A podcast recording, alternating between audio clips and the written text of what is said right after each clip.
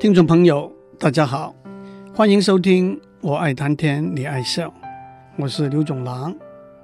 我曾经在澳门、台湾和美国受过教育，也在台湾和美国教了很多年的书。常常有人问我，台湾的学生和美国的学生有什么不同的地方吗？我都回答说，年轻人就是年轻人。他们都有强烈的求知的欲望，努力向上，充满活力和热情。我的确觉得，任何地方的年轻学生都没有大不同的两样。那么，台湾的教育制度和美国的教育制度有什么不同的地方吗？在这个又小又平的世界里头，特别是在台湾、香港、澳门、中国、日本、韩国等地方。教育都相当普遍，也受到非常高的重视，而且更有许多制度和做法都是受到欧洲和美国的影响的。六三三的学年制，语文、数学、理化、社会、史地等科目的类别也是大同小异的。既然如此，同样的学生，同样的教育制度，为什么训练出来的学生，的确有不同的地方呢。一个年轻人的成长受到学校、家庭、社会、传统种种因素的影响。不过，让我比较狭窄的做一个部分的回答。在台湾，也包括许多东南亚的国家和地区，社会、学校、家长和学生对考试的结果的过分重视，影响到考试的制度和方法。因而影响到教育的制度和方法，也因而影响到最终的产品，那就是我们教育出来的学生。考试是教育过程中的一环，课堂上老师的讲授，课后的练习和作业，同学之间相互的讨论、自修和考试，都有正面的教育功能，而且更具有相辅相成的互补作用。让我特别指出，考试在教育过程里头扮演的角色。第一，考试让我们有机会复习学过的东西，加强加深对学过的东西的了解。第二，考试让我们找出在学过的东西里头有哪些没有彻底了解，有哪些被误解，有哪些被忽略的地方，然后把它们补过来。第三，考试让我们有机会把学过的是否是独立不相连接的东西连接起来。第四，通过考试本身，我们可以学到新的内容和观点。第五，考试的结果也会鼓励、激发我们继续努力，更加努力。但是不可讳言的，在现代的教育制度里头，把能力和才华跟考试的结果画上一个等号，因此考试的结果就被单独的被认为是教育的目的，不但忽视了考试其他的教育功能，也忽视了教育过程中其他环节的重要性。那的确就是本末倒置了。让我打一个岔，大家都不陌生的是，中国自隋朝开始，在唐朝成型。在宋朝变得更完整，在明朝强化，到清朝趋向衰落，历经一千三百多年的科举考试制度，这是封建社会里头设立各种科目的公开考试、选拔官吏的制度，也就是科举这个名词的来源。科就是分科，举就是选拔。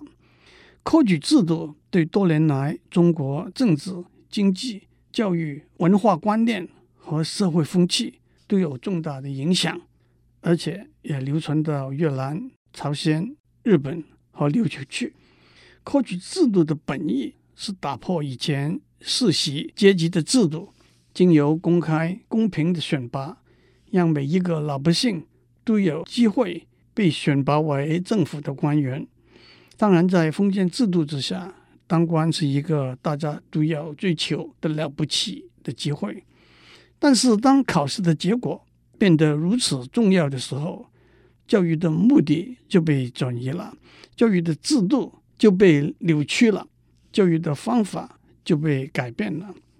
有一首劝学诗：“富家不用买良田，书中自有千钟粟；安居不用架高楼，书中自有黄金屋。娶妻莫恨无良媒，书中自有颜如玉。出门莫恨无人随，书中车马多如簇。男子欲遂平生志，五经勤向窗前读。”也道尽了考试的结果的重要性。贞观年间，当唐太宗看到新科进士们列队而出，他很高兴地说：“天下英才尽入吾彀中矣。”那就是天下有才华的人都被我掌握在手中了，甚至可以解释为都落在我的圈套里头了。这也说出科举制度把有才华的人。都导引纳入一条狭窄的路，那就是所谓仕途。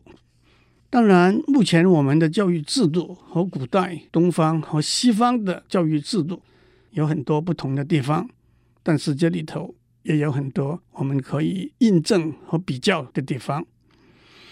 我要讲的就是今天在台湾由考试的结果来导引的教育过程。会培养出来怎样的学生？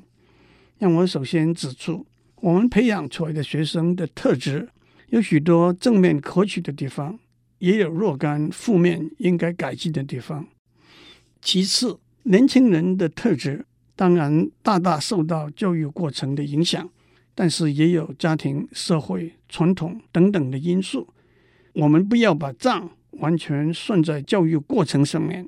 那么，我们教育过程中培养出来的学生有什么比较显著的特质呢？第一，他们大多数都是非常努力的学生，学校的课业是沉重的，他们花在读书、做作业和补习上的时间和精力是大量的，这也就培养了他们将来在工作上努力、尽力打拼的精神。我们常常听到园区里头的工程师们。加班熬夜的故事，也听到年轻人只手创业、不休不眠、刻苦耐劳的故事。虽然很明显的过分的辛劳是不应该被鼓励的。我要说的是，我们培养出来的年轻人是能吃苦、能耐劳的年轻人。第二，他们多数都是听从老师、父母、长辈指导的年轻人。老师怎么教，我们就怎么做。这也培养他们将来在社会上做一个奉公守法的好公民，在工作上做一个谨守岗位的一份子。当然，我们并不是要培养他们成为过分听话的乖乖牌，但是我们认为台湾一般的年轻人的公民教育和职业道德是足以自豪的。第三，考试要考一百分，毕业要以第一名毕业。当然不应该是教育的目标。我们的教育制度难免有过分强调一百分第一名的缺失，但是追求卓越是一股值得培养的原动力。不轻易接受 second best 也是一个值得培养的心态。第四，我们的考试制度让公平这个观念得到大家的认同，大家都会同意我们的考试制度。的确是一个相当公平竞争的制度，也因此让大家体会到公平竞争的重要性，养成杜绝旁门左道、相信只有正门没有后门的做事态度和方法。我相信大家会同意，努力奉公守法、力争上游和重视公平和公正，是我们的教育制度培养出来的年轻人的优良特质。我们在上面讲到，在目前的考试制度和由考试制度导引而形成的教育方法所培养出来的年轻人的特质，我已经讲过几个正面的特质，让我接下去讲不尽理想的地方。第一，目前的考试制度把学生的知识视野约束变成非常片面和狭窄。知识是相通、相关联的，但是不考不教的做法却硬是切断了这些关联。我听说过一个例子，在国中教三角函数的时候，老师只教 sin、cosine 和 tangent 这三个函数，另外三个函数 cotangent、secant、cosecant，因为不考就不教了。片面和狭窄的知识。不但大大减低了它的功能，更大大减低了追求新知的乐趣，甚至是危险的。一纲一本的原则只能应用在高中生考的学科能力测验学测和国中生考的基本学历测验基测。到了大学，进了研究所，那是多纲多本；踏进了社会。那是无纲无本，而且考试是随时抽考，没有预警的。在浩瀚的知识里头，只看到孤立的点，就容易困陷在微枝末节上，看不到大方向，建立不起开天辟地的格局。推而广之，在做人做事上面，也难免缺乏了宏观做大事、立大功的气魄。第二，目前的考试制度养成了学生什么题目都只有一个标准答案的心态，是非题和选择题都没有任何讨论的空间。在广大的学术领域里头，不单是哲学、文学和社会学这些领域，即使在精准的科学里头，许多问题或者根本没有答案，或者会有好几个答案。不能够迷信单一的标准答案的存在，更何况推广到在社会上，在企业的经营里头，更不可能有绝对正确、唯一的标准答案。过分相信单一的标准答案，不但忽视了，因而不去寻找其他可能的答案，也会形成不允许、否定别人别的答案的存在的偏颇心理。做学问功夫也好。做人做事也好，都必须有广阔的胸襟。第三，目前的考试制度养成了学生只要追求短期的结果的心态，忘记了甚至不知道长远的目标是什么。许多学生把学习的过程看成只不过是一连串的考试，因此学习的目标就是把下一次考试考好。就是在学测和基测里头好好冲刺。我遇到过几位书读得很好的学生，他们努力的目标似乎就是进建中、进台大医学系。也有几位因为几分之差没有进得了建中，没有进得了台大医学系而很沮丧。他们没有详细思考过进建中、进台大的目的。甚至觉得没有思考这个问题的必要，这的确和古代科举制度里头中状元是唯一的目标很相像。我在报上看到一个报道，有一位记者的分数可以进建中的学生，选择不到建中报道。报道里头强调，录取建中而放弃报道是四年的第一例，甚至被认为是有点可惜。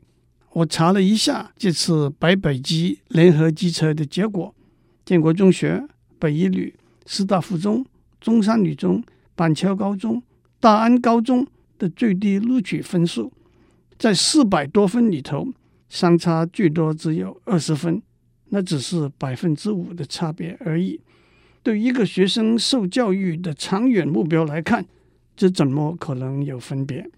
美国的教育制度里头的一个重大优点是，教育过程里头有许多第二次机会。更重要的是，学生和家长也相信第二次机会的存在。进不了最好的国中，还是可以进非常好的高中；进不了最好的高中，还是可能进名校的大学；进不了名校的大学，还是可以进顶尖的研究所。我们要把目标看得远，要相信求学和失业的过程里头是充满了第二次机会的。第四，目前的考试制度重强记而轻理解，考试的题目往往缺乏深入理解的必要，更少导引申论的空间。在七十分到一百分钟里头，做五十六十道选择题，把标准答案塞在脑子里头，再在考试的时候从脑子里头吐出来，是必胜的秘诀。我认为理化数学的结果不需要背，可是大家偏偏努力去背，因为考试要考。我认为文学诗词应该背，可是大家偏偏都不背，因为考试不会考。有一位同学告诉我一个方法，去牢记三角恒等式：cosine 三 x 等于四乘 cosine x 的三次方减三 cosine x。用一个口诀：一块三毛钱等于四块三毛钱减去三块钱。用台语练就是“科三等于四科三减三科”。这的确是俏皮有趣的做法，可千万不要当真。记得我在中学练三角的时候，老师从来没有要求我们背这种三角恒等式。为了准备这个节目。我昨天还动手把这个恒等式再倒一次，几分钟小 case。但是我知道补习班的老师会告诉我，在考试里头我花不起这几分钟的时间。至于把英文 sentimental 这个字念成山东馒头来帮助记忆，更是只可以当做笑话，否则叫出来的就是不折不扣的中式英语了。第五。目前各种的考试竞争都是非常激烈的，学车要得满级分，机车要得 PR 值九十九，根本没有错误的空间。一般的说法是，要想进建中或者北一女，机车每门功课五六十道题里头，顶多只能错一题。用这样的考试结果来判断学生的能力，培养出来的学生往往是小心翼翼。四平八稳、不轻易犯错误的学生，但是也因此培养出来不敢犯错、不敢冒险的学生。我常常听到科学园区、高科技公司里头的朋友说，我们教育出来的工程师可靠有余，创新不足。一个原因是他们不敢犯错误，还有在激烈竞争的考试制度之下，形成了斤斤计较。锱铢必争的心态，让我打一个岔。诸位在准备学车的时候，有没有背下来“六铢为一錙，四錙为一两，十六两为一斤”呢？斤斤计较的心态也会反映在做人做事的方法上面，就是拿不起放不下。第六，补习制度的流行减少。甚至完全剥夺了我们学生独立学习、独自钻研的经验和训练。不懂的，请教补习老师就好了。我曾经听过，有些进了台清交等名校的学生，练大一物理和大一微积分的时候，还要找补习老师。也许这是特殊情形之下的个案，但是也显示出培养独立学习、独立思考的能力。可以说是教育最重要的目的。当我们强调创新和终身学习的重要性的时候，我们知道创新和终身学习的能力，主要是来自独立学习的能力。最后，让我指出，从回答我们的教育制度训练出来的学生的特质讲起，我指出我们的教育制度训练出来的学生，从读书的方法。到做研究的能力，甚至到做事处事的态度和方式，都可能受到我们目前的考试制度的影响。我在上面讲过，平心而论，我们的年轻人的特质受到整个教育制度、家庭教育和社会大环境的影响，把账都算在考试制度上，把考试看成能治百病的良方，或者是预测错误的源头。都是不必要的。我上面的讲法，倒不如把它看成，不管在什么考试制度和教育方法底下，我们培养出来的年轻人一些应该有和一些应该避免的习惯和特质，那就够了。祝您有个平安的一天。以上内容由台达电子文教基金会赞助播出。